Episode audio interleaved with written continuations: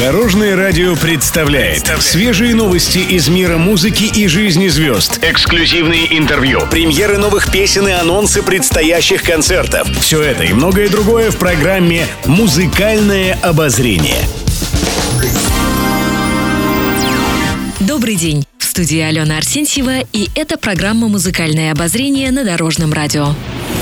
Пишет пресса. Наталья Подольская поделилась подробностями об их спортивном образе жизни в семье. Журналисты поинтересовались, как певице удается держать свое тело в тонусе. Подольская ответила, что дело в генетике, а также в регулярных занятиях спортом. А вот супруг исполнительницы Владимир Пресняков из-за загруженного графика не имеет возможности заниматься спортом. Подольская в шутку назвала певца чемпионом по лежанию на диване, но добавила, что концерт – это отличная кардиотренировка.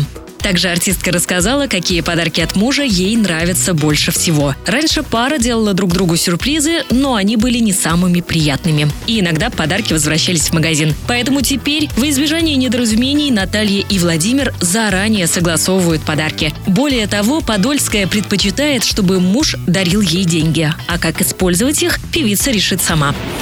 Музыкальные новости. На прошлой неделе Дмитрий Колдун отметил день рождения. Первыми певца поздравили, конечно, супруга и дети. А вечером Дмитрий был на сцене и отметил личный праздник в кругу музыкантов и поклонников. После исполнитель отправился в Пермь, чтобы поздравить жителей с Днем города. Кстати, концерт в Перми прошел при информационной поддержке Дорожного радио. Певец добавил, что ему приятно получать поздравления от коллег. Теплые слова и пожелания в этом году он услышал от Юлии Савичевой, Дениса Клявера и Владимира Преснякова. Не забыл поздравить его и король отечественной поп-музыки Филипп Киркоров. Поклонники подарили певцу стабилизатор для видеосъемки, а друзья преподнесли одежду и технику. Колдун отметил, что не любит бесполезные вещи. Также певец поделился планами на это лето. Дмитрий с семьей собирается отправиться на Кавказ. Он добавил, что такая поездка у них впервые и, возможно, они даже поднимутся на Эльбрус. Еще больше интересных музыкальных новостей завтра в это же время на Дорожном радио. С вами была Алена Арсентьева. До новых встреч в эфире.